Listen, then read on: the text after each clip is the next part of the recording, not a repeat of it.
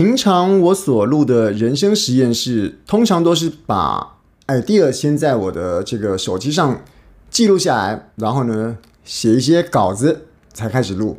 但是呢，我今天想要录的主题呢，是今天刚刚发生的事情。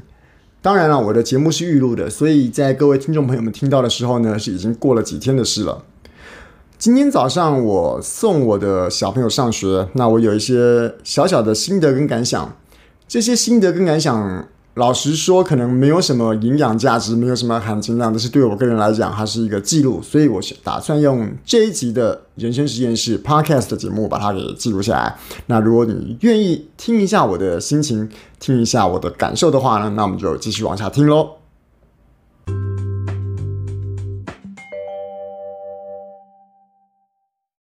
Hello，谢谢大家再来看我，这里是人生实验室，我是科学 X 博士。如果稍微熟悉我科学 X 博士的朋友的话，大概知道我有两个小朋友，一个今年已经小六要毕业了。那小六要毕业，这个是姐姐，是一个女儿。那废话 是这样子啊，就是呃，她从小一开始的时候啊，大部分的时间就是我送她上学的。那他所就读的学校离我们家不远，它是一个。可以走路，但是也可以开车的距离。那通常啊，通常啊，通常一般的家长如果是上班族，那早上又要送小朋友的话，我看到大部分的家长都是先开车把小朋友送到学校去之后，然后再直接开着车到他所要上班的地方。但是啊，大家可能也稍微知道，我在服务的单位，这个在新竹的国家太空中心啊。这个单位它是属于它用一种弹性上下班的制度，就是你如果早点到的话，就可以早点走；晚点到的话，就可以晚点走。所以基本上啊，如果我为了要早点下班的话，因为早下班竹科比较不会塞车嘛，所以我做的选择应该是要开车，然后载着我们家的姐姐去学校，然后呢把它放下来之后，我赶快去公司，这样就可以达到我早上班早下班的一个目标了。可是事实上啊，我并没有这样做，我反而是在一些呃没有下雨，或者是没有要搬什么重的东西到学校去的时候啊，能够选择走路，我就尽量选择走路。也就是说，我从我家带着我们的姐姐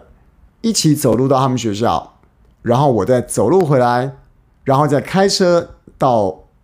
这个新竹的国家太空中心上班。这一来一往啊，会花不少时间。不过为什么这样子呢？其实老实讲啊，我蛮我蛮享受这段一起走路上学的时光啊。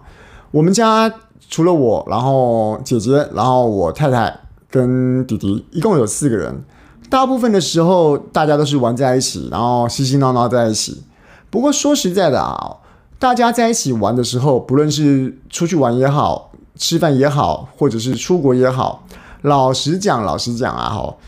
我的角色一直是一种好像活动承办人的角色。如果是出国的话，我可能就是这个导游兼账房兼翻译。等于说，如果我们是全家人一起出去玩的时候啊，我比较像是领队，所以比较少有机会是以团员的角色跟大家相处。可是呢，跟我女儿一起上学这段时间就不一样了。虽然走路到学校只是短短几分钟，可是那一段时间就是一个我们可以单独相处、单独聊天的短短的时间。我印象中还很深刻啊，我们家在从我们家到学校路上有一间八十五度 C。那大家都知道，八十五度那个八十五度 C 的那个咖啡店有除了卖咖啡之外，可能也有卖一些漂亮的蛋糕。那当时他在小学一年级的时候，诶，每次只要经过那个八十五度 C 啊，然后就会停个几秒钟，在这个这个蛋糕的柜子上面看到他一些新造型的蛋糕。我如果没有记错的话，在他小学一年级那段时间，有这个好像。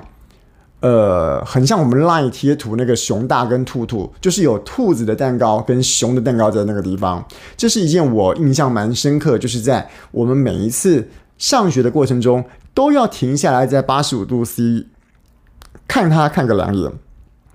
那当然啦，这只是这几年中记忆的一部分哦。那其中也包括一些我们想过的，比如说在走路的路上看到两栋房子之间有很小很小很小的巷子，那个巷子可能比一般的门都还要小。那我们就有曾经说过说，诶，我们要不要找一天，就是把它走到那个巷子里面去看看里面到底是什么感觉？那也曾经在路上，我们一路上，当然这个我们家也住在市区嘛，所以很多的店都会开开关关，开开关关，这个门市换了那个门市等等，这个店开了改成另外一个店。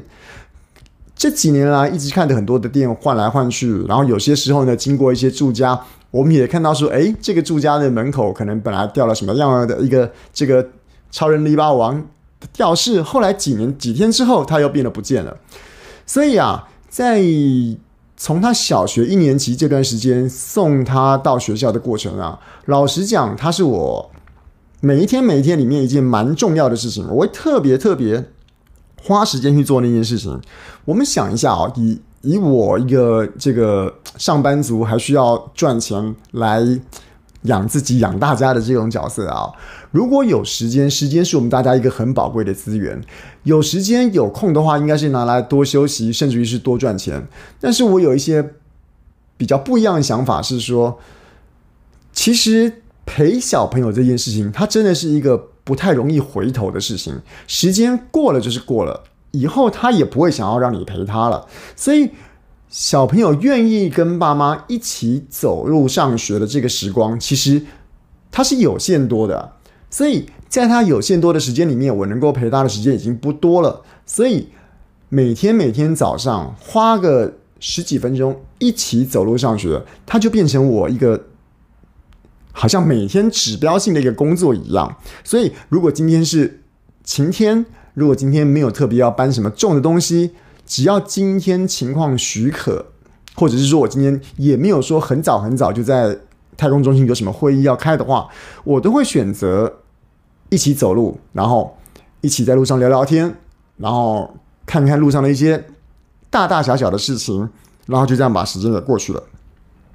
那当然了，我相信听众朋友都会有发现啊，在。这段时间啊，我们台湾的疫情又来到了一个高峰了。去年也有一次，今年也有一次。那去年的那一次，去年二零二一年的那一次，我印象很深刻。大概在五月中的时候，我们开始停班停课，所以那一届五年级的小，那一届六年级的小朋友的毕业典礼，很多很多人都是在线上举行，就是没有那个实体的。毕业典礼可以参加，那很多人的这个毕业旅行可能也因为疫情严重的关系，就直接就取消了。那今年我们家还蛮幸运的哈，在疫情的这个不是最高峰的时候啊，还可以让大家有毕业旅行举行的时候，我们家的小朋友就是我们家姐姐，诶，顺利的完成她的毕业旅行了。可是这几天的疫情，就是来到这个几万人、几万人的这个染疫每天确诊的人数的这个阶段啊，哈。学校忽然又公布，哎，还是停课了。所以啊，我忽然会发现说，嗯，原本记得我还可以陪他上学，每天走走路、聊聊天的时间，应该是到他毕业那一天为止。而且呢，前一阵子我们还一起在倒数说，哎，还可以一起走路有几天？结果因为这个疫情来捣乱的原因啊，哎，忽然怎么忽然？忽然，接下来的日子好像不会再有机会可以一起走路了。那为什么今天要特别做这集 Podcast 的来做个纪念呢？今天是呃我们家姐姐的毕业考，那没办法，毕业考总得要人到学校吧。所以呢，配合学校的规定啊，呃，其他一二三四五年级继续居家，可是六年级的小朋友呢，要一起在早上的时候就。到学校，然后呢，用最短的时间、最快的速度呢，把毕业考该考的科目通通考完。那今天等于说，我们诶，在整个疫情大家暂时在家上课的时间，我们又忽然多出了一次可以一起上学的机会。那当然了，我很很觉得这个课这一刻是值得记录的。我出门之前我还特别带了这个我的那个。三轴稳定器，然后我也把我的手机装上那个外接的麦克风，因为我知道，如果在走路的时候要边走路边记录那个实况的话，风声可能会影响我们今天手机的收音，而且戴着口罩看不到嘴型，可能还不太知道要讲什么。所以我今天很特别、很特别的把这个上学的路程，这个一路上用一边聊天。一边像是在我在访问他的方式呢，就从我们家一路走到了学校，然后也最后就看着他进到学校里面去。那从他小一到现在，我就有个习惯啊哦，只要是三不五时啊，我看到他进校园的时候，我就会拿起相机稍微拍一下他走进去的背影。那我今天忽然有个感觉啊，哦，因为说实在的啊，在我今天录这集 Podcast 的当下，是我就是从居家到现在短时间之内。